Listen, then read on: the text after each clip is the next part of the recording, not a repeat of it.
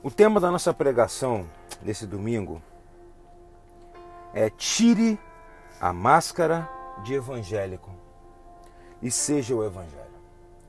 Eu gostaria de tomar como base para a nossa reflexão dessa noite Romanos 8,19 que diz: Porque a criação aguarda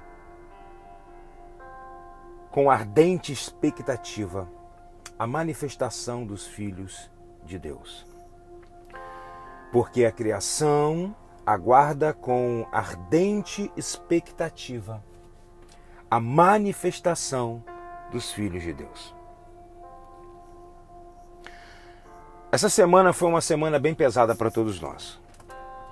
A não ser que você tenha entrado num, num retiro espiritual ou arrebatado de sentidos desde domingo passado e só voltou ao mundo hoje, você se deparou com duas grandes tragédias, uma nacional e uma fora do nosso país. Uma tragédia que aconteceu numa escola em Suzana, onde duas pessoas, dois jovens, tomados por quais motivos sejam, e são até então desconhecidos, porque eu acho que não há um motivo que explique tudo isso mataram oito pessoas. Cerca, se não me engano, de cinco estudantes e outros três funcionários e professores. E também uma tragédia numa mesquita, no país de Nova Zelândia, onde cerca de 50 pessoas foram mortas. Tudo isso me fez refletir e pensar que o que está faltando hoje no nosso mundo de fato é o conhecimento da palavra de Deus. Nossos templos estão cheios de pessoas que querem experimentar do Espírito Santo, do poder do Espírito Santo, do dunamis do Espírito Santo. E o que me faz chegar a, a, até a terrível conclusão e me perguntar: para que isso? Eu quero só ser batizado com o Espírito Santo. Só ser tomado em línguas, em profecias, ah, em palavras de conhecimento, mas para que tudo isso? As pessoas querem tudo isso, mas aqui dentro, então eu me pergunto para que tudo isso aqui dentro? Se tudo isso que acontece aqui dentro não tem sido espelhado, externado e vivido lá fora. Se eu busco Deus para que minha vida seja impactada por Ele, mas não estou impactando outras vidas com aquilo que Deus está fazendo comigo, eu tenho sido egoísta e não tenho vivido o Evangelho que eu tenho buscado e que tem me tocado. Não, querido, eu não estou pregando contra você buscar a presença de Deus na sua vida. De maneira alguma. Porque para que o mundo se sacie da sede que eles têm de Deus, é necessário que nós, os filhos da graça, nos enchamos de Deus, para que possamos dar de beber àqueles que têm sede. Desde que o pecado entrou no mundo, toda a criação geme, oprimida debaixo de um jugo de escravidão que lhe foi imposta pelo pecado. A vaidade e a cobiça impõem uma condição opressora de vida, onde as pessoas valem pelo que fazem ou têm e não pelo que são.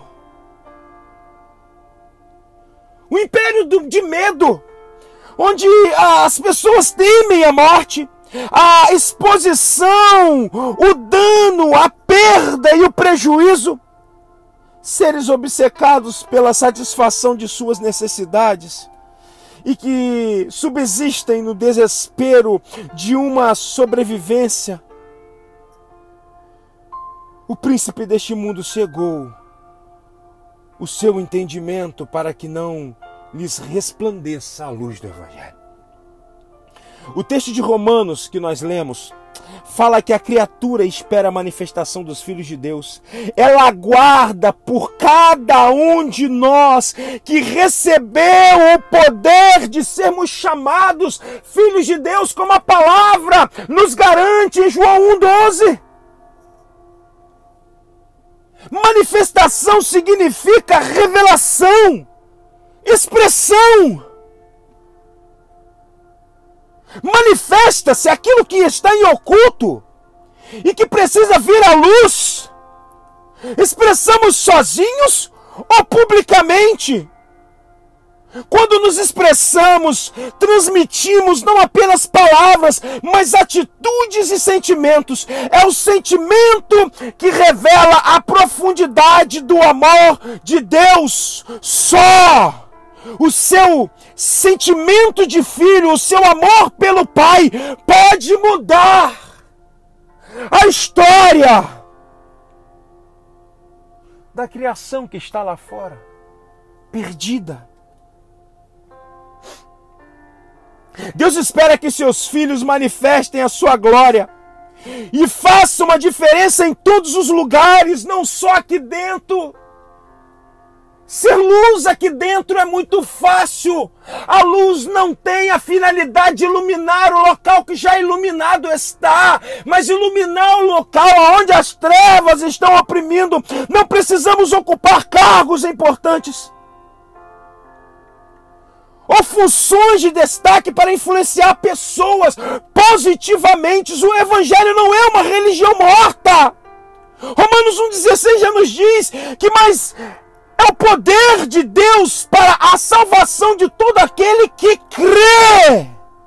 Precisamos fazer a diferença com o Evangelho vivo em nós. As nossas atitudes precisam ser pautadas pela palavra de Deus. E então farão com que os outros se sintam atraídos por Jesus. Oh, por Jesus em nós. Certa vez Jesus disse: Vós sois o sal da terra, mas se o sal se tornar insípido, insípido, com que se há de restaurar o sabor? Mateus 15, 13, a parte A do versículo. O sal possui funções importantes, dar sabor, conservar, combater fungos e etc. Precisamos, assim como o sal, dar o sabor e provocar sede das pessoas por Jesus? Será que as pessoas que nos veem, elas gostariam de ser como nós? Qual a reação que eu provoco nas pessoas? Será que eu sou apenas mais um na multidão? Será? Será que eu tenho sido tão desprezível, irrelevante para tantas coisas. Compartilhar a fé vai além de falar da Bíblia o tempo todo para todos. Ninguém aguenta mais discursos vazios de pessoas que se julgam cheias, mas estão mais vazias que o seu próprio discurso. As pessoas reparam em nossas atitudes frente aos problemas, às enfermidades e aos exemplos que precisamos dar. Eu como posso pregar que Jesus salva e cura se estou sempre ansioso, doente, reclamando da vida? Será que a minha fé em Jesus é apenas ideológica? Na, na, na, na esfera filosófica? Esses e outros questionamentos carecem de uma resposta reflexiva de todos nós nessa noite. Precisamos sair daqui nessa noite com essas respostas. Precisamos responder se realmente nós somos relevantes ou se nossa existência não tem servido para nada além de satisfazer a nossa necessidade e o nosso egocentrismo e as nossas vaidades. É engraçado pensar tudo isso, mas pastor, eu sou um líder de célula, mas pode estar sendo um líder de célula irrelevante, sem expressão profunda e que mude pessoas. A sua vida tem que ser um legado, não uma história da carochinha. Ah, alguns cristãos estão tão acomodados a uma rotineira e ritualística vida que não percebem que Deus deseja muito mais para eles. O Senhor quer que praticamente aquilo que Jesus deixou como modelo seja praticado por nós. O Senhor quer que você pratique aquilo que Jesus deixou como modelo. Em João 14, 12, o bom mestre diz que em verdade, em verdade vos digo: aquele que crê em mim,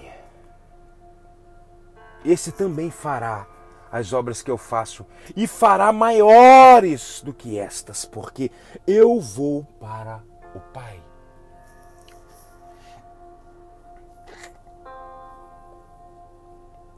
Nos últimos dias eu tenho lido um livro sobre o apóstolo Paulo, a biografia sobre o apóstolo Paulo. Esse livro tem algo que eu gostaria de ler para você que diz que a palavra judaísmo no mundo de Paulo não se referia ao que chamaríamos hoje de religião. Nos dias de Paulo, religião consistia em atividades divinamente relacionadas que, juntamente com a política e a vida comunitária, mantinham uma cultura unida e interligavam os membros dessa cultura às divindades e uns aos outros. No mundo ocidental moderno, no nosso mundo, religião tende a significar crenças individuais e práticas relacionadas a Deus supostamente distintas da cultura política e da vida em sociedade. Para Paulo, religião entrelaçava-se com todos os aspectos da vida. Entretanto, para o mundo ocidental moderno, o nosso mundo, religião é algo à parte. Uau! O que o autor está tentando explicar e até afirmar é que o judaísmo deu tão certo porque ele não era apenas uma religião que dizia respeito a mim e a Deus apenas. O judaísmo é muito mais do que uma religião. Por isso ele é tão poderoso, poderoso até hoje. O judaísmo é uma cultura. Cultura é muito mais do que religião. Cultura diz respeito a todas as esferas que o homem vive. Quem seguia o judaísmo, obviamente, era judeu. Paulo era judeu até então, antes de encontrar Jesus no caminho de Damasco. Antes de ter aquele encontro e cair do cavalo e ficar cego e ir à casa de um profeta, onde Jesus o cura e ele então segue o cristianismo. Nós temos cantado músicas e temos tantas outras coisas que dizem sobre a cultura do céu, a realidade do céu. Venha sobre nós o teu reino e seja feita a tua vontade, mas não mude a nossa cultura. Cristianismo. Ser evangélico, como você diz que você é, é muito mais do que ser aqui dentro ou ser você e Deus. O cristianismo precisa, através de nós, se tornar o que judaísmo se torna para os judeus e é para eles. Sabe por que, que Paulo conseguiu impactar tanto uma geração e chegar até nós, sendo hoje, ainda hoje, sempre será o maior nome do cristianismo? Porque Paulo entendia, como judeu, como ser judeu. Paulo não vivia o cristianismo como nós, só dentro de nossas igrejas ou da nossa cela, mas lá no nosso colégio não somos. Somos ditos evangélicos, mas não somos o evangelho lá dentro. Ah, o, o, que Paulo está querendo nos ensinar em dizer que a criatura, a criação, anseia de forma ardente pela manifestação dos filhos de Deus é: sejam lá fora, sejam em sociedade, sejam no relacionamento do seu namoro, no seu casamento, na criação dos seus filhos, como patrão, como patroa, como esposa e esposo, como chefes, como andantes pela rua, como consumidores de um mercado, de uma mercadoria que te é vendida, como vendedores, como pessoas que atendem na loja, no cinema, como o seu todo, ei! Como motorista, sejam o evangelho, sejam cristãos, vivam o cristianismo como uma cultura, não da boca para fora, mas como um todo. Ah, manda que nos dê condições, Espírito Santo, de entendermos isso nessa noite. Por favor, Espírito Santo, abra os nossos ouvidos. Eu não posso ser algo aqui dentro que eu não sou lá fora. Eu não posso fingir é, no, na coletividade. O que eu não sou de fato no secreto, nos ajude, Espírito Santo. Nos dê condição de sermos verdadeiros, de entendermos que cristãos, a palavra cristão significa mini-cristos. Que mini-cristos nós somos, se só aqui dentro somos e lá fora não existimos. Ah, Espírito Santo, temos sobrevivido com uma fachada, uma máscara que se chama religião evangélica, protestantismo, mas lá fora não temos vivido como o evangelho. Eles não vão pegar a Bíblia para ler, eles vão entender a Bíblia que eu sou. A criação anseia, Deus pela manifestação de filhos que não se manifestam. Tudo isso tem martelado na minha mente que tipo de evangelho eu tenho sido. Temos vindo à igreja para paquerar a glória, que não quer ser paquerada, mas quer habitar e quer resplandecer, e muito mais do que resplandecer, quer nos tornar tão plenos que a criatura e a criação será saciada pelo evangelho que eu e você seremos lá fora. Ah, Espírito Santo. Está batendo a porta. E aquele que abrir, ele sentará, entrará e ceará com eles e trará mudança de vida. As famílias estão esperando por nós. Os seus vizinhos esperam por vocês, adolescente. A galerinha que se assenta lá na roda para fumar maconha, que está perdida nos vícios, no homossexualismo, em toda má sorte de pecado e mazela, está esperando por vocês. Os oprimidos estão gritando: nos libertem com o evangelho! Oh, manifestem-se, filhos de Deus. Manifestem-se, filhos de Deus.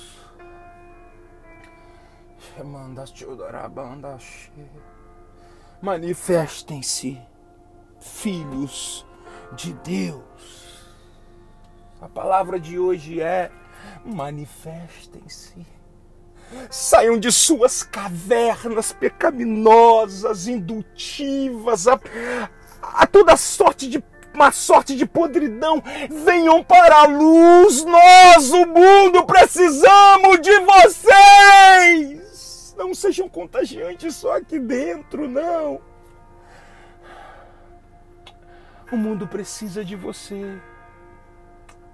Fala para essa pessoa, o mundo precisa de você, cara, o mundo precisa de vocês. Balneário está se afundando, pessoas estão sendo mortas por dívidas pequenas em valor monetário com o tráfico, mas grandiosas e sugadas pelo inferno. E aonde está a manifestação dos filhos de Deus? Ah, onde está os filhos? Onde estão os filhos de Deus?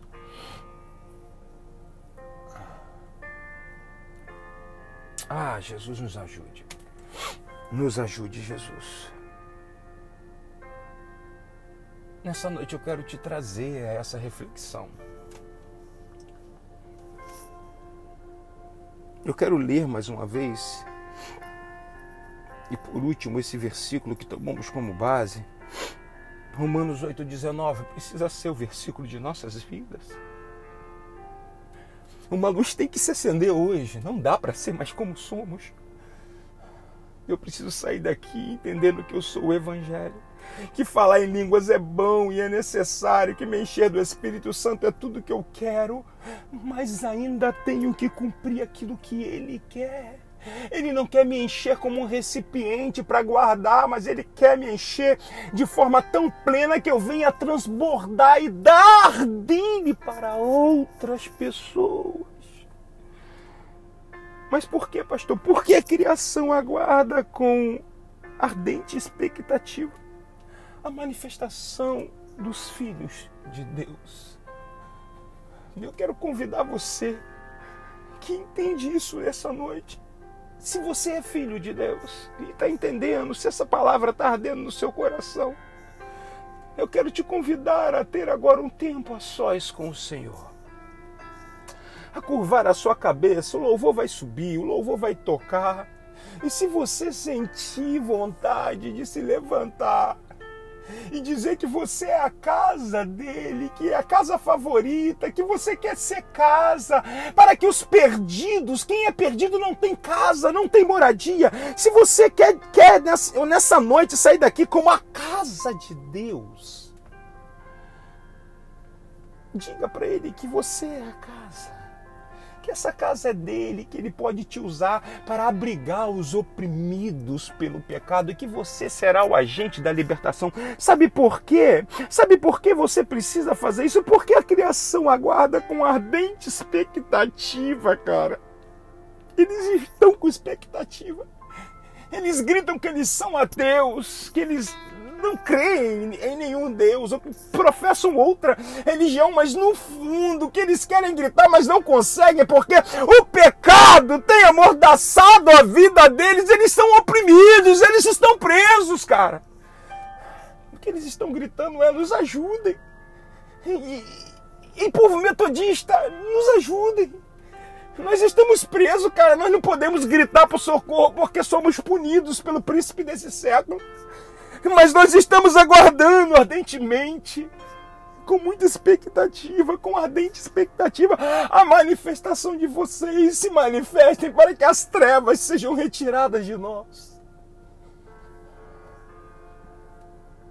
Eu não sei quanto a vocês, mas essa palavra me fez mais humano. Essa palavra cravou em meu coração. E a partir de hoje eu não serei mais quem eu fui até hoje. Eu quero ser a resposta para a criação. Porque Deus me gerou para isso. Ele me dotou de poder para isso. Se você quer ser essa casa, se coloque de pé. Se coloque na presença dele e peça: Eu não sei o que fazer, mas eu quero fazer algo. E se encha do Espírito Santo de Deus nessa noite.